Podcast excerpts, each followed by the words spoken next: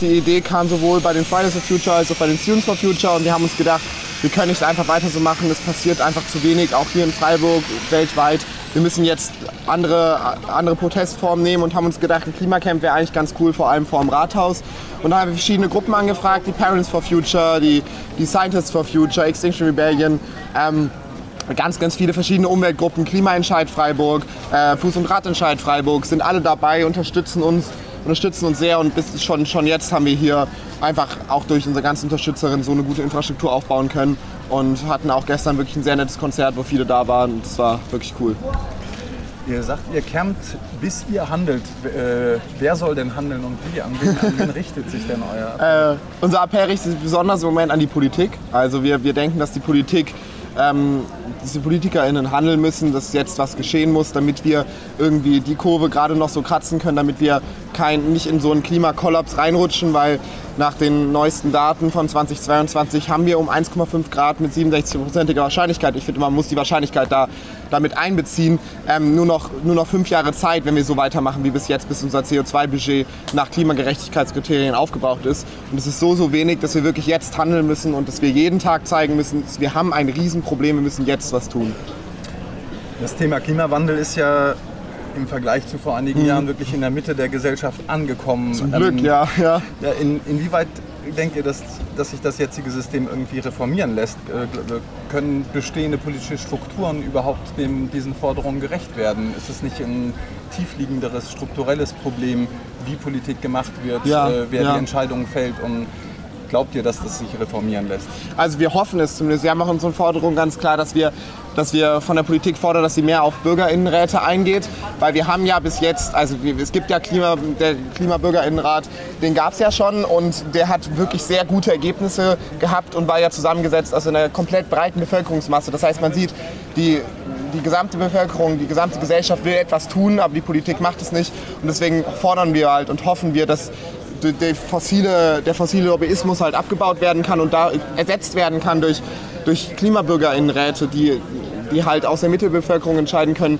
was will, was will die Gesellschaft, was muss gemacht werden. Also braucht es zumindest mal eine Stärkung demokratischer Strukturen braucht an eine, Stelle. Genau, genau. Es braucht eine starke Stärkung demokratischer Strukturen, damit wir irgendwie diese Entscheidung treffen können und diese Entscheidung auch schnell treffen können.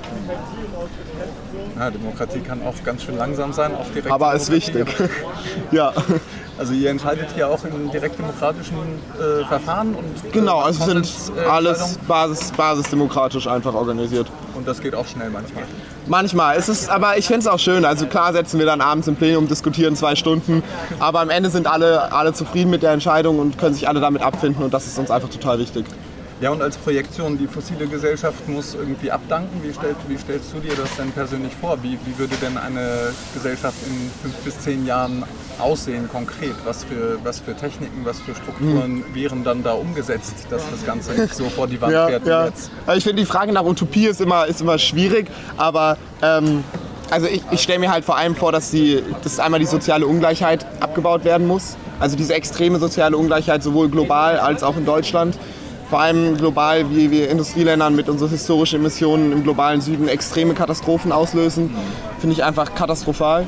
Ähm, und da hoffe ich, dass wir da was tun können. Dann hoffe ich klar, einen Ausbau, einen ganz klaren Ausbau von erneuerbaren Energien, dass wir da wirklich was, was ändern können und dass wir dass wir die fossile Infrastruktur abbauen können und das auch sozial gerecht gestalten können. Also wir wollen ja nicht, dass, dass sozusagen wir Windräder, ganz viele Windräder und so bauen und nachher die sozial Schwachen darunter leiden, weil die Stromkosten erhöht werden. Aber eigentlich darf es ja nicht so sein, dass die Stromkosten steigern, wenn wir auf erneuerbare Energien umsteigen und dass wir den Verkehrssektor revolutionieren.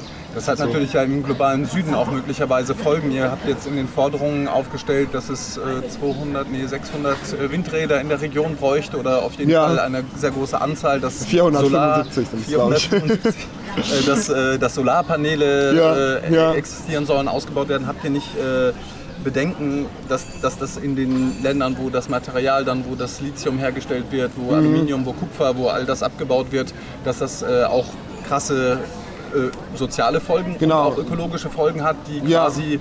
wo wir uns quasi dann vormachen, gut, wir haben dann jetzt hier Wind- und äh, mhm. Solarenergie, aber der Impact, also ihr fordert ja auch ja. zugleich einen sozialen, ökologischen Wandel, das ja. wollt ihr ja mhm. miteinander denken. Mhm. Äh, hast du da nicht Bedenken, dass das äh, eben auch ein einen negativen Effekt haben kann, diese, diese technischen Lösungen, diese modernen, Klar, grünen ja, ja. technischen Lösungen zu fördern. Doch, es ist, äh, sehen wir immer total und müssen wir immer eine sehr große Gratwanderung gehen. Aber gerade deswegen sind wir auch so, dass wir sagen, wir brauchen jetzt Suffizienz, wir brauchen jetzt einen Verzicht unserer Gesellschaft. Weil klar, wir sehen, dass wir nicht, dass wir nicht das Energie, die wir im Moment brauchen, dass wir die produzieren können. Das funktioniert nicht. Ähm, und das, das ist einfach katastrophal, weil dadurch so viele Menschen leiden müssen, die das alles wrecken müssen. Klar, irgendwie müssen wir unsere Energie produzieren, aber wir müssen einfach sehr, sehr viel ähm, sehr, sehr viel verzichten, auch als Gesellschaft. Wir leben in einem unglaublich hohen Lebensstandard und wir müssen da einfach verzichten und sagen, okay, ich brauche nicht einen eigenen SUV. Ich brauche ich brauch sozusagen, ich muss nicht jeden Tag, dreimal am Tag heiß duschen. Sondern es reicht vielleicht einmal die Woche richtig heiß zu duschen und sonst kalt zum Beispiel. Also so, so dass, dass wir als Gesellschaft anfangen zu verzichten, damit wir, damit wir nicht so viel Energie produzieren können, weil das, das schaffen wir nicht. Also braucht halt diesen politischen Gesellschaft. Genau, es braucht eine Gesellschaft, genau, genau. Eine kulturelle Revolution irgendwo Genau. und zugleich aber eben auch technische Lösungen. Lösungen. Ähm, aktuell ist ja die Debatte, das geht jetzt morgen vor das EU-Parlament, die Frage der Mhm. EU-Taxonomie zu der Anerkennung der nachhaltigen Energien, äh, Ja. äh, Atom, Strom und Erdgas. Ja. Äh, denkt ihr dazu? Da gab es auch eine Mobilisierung von Fridays for Future, um äh, dieses Mhm. Genau. Greenwashing, wie es genannt wird, dann äh, äh, anzugehen. Was Da- hast du da für einen Blick auf diese? Genau, also da stehen wir voll hinter Fridays for Future und ich persönlich sehe das auch genauso. Also ich finde es erstmal sehr, sehr gut, dass es nochmal in die Rücklaufschleife gekommen ist.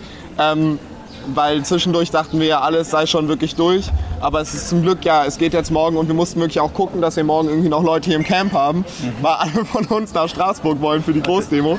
Von daher, wir stehen da total hinter Fridays for Future und es ist, also wenn das EU-Parlament sich da dafür entscheidet, dass Gas und Atom nachhaltig ist, das wäre einfach katastrophal und auch irgendwie, also wird, wird mich persönlich einfach sehr, sehr traurig machen und sehr frustrieren, weil wir dann irgendwie merken, wir können kämpfen, so viel wir wollen und es ändert nichts. Deswegen hoffe ich einfach sehr, sehr, dass morgen, ähm, dass es morgen in Straßburg richtig entschieden wird.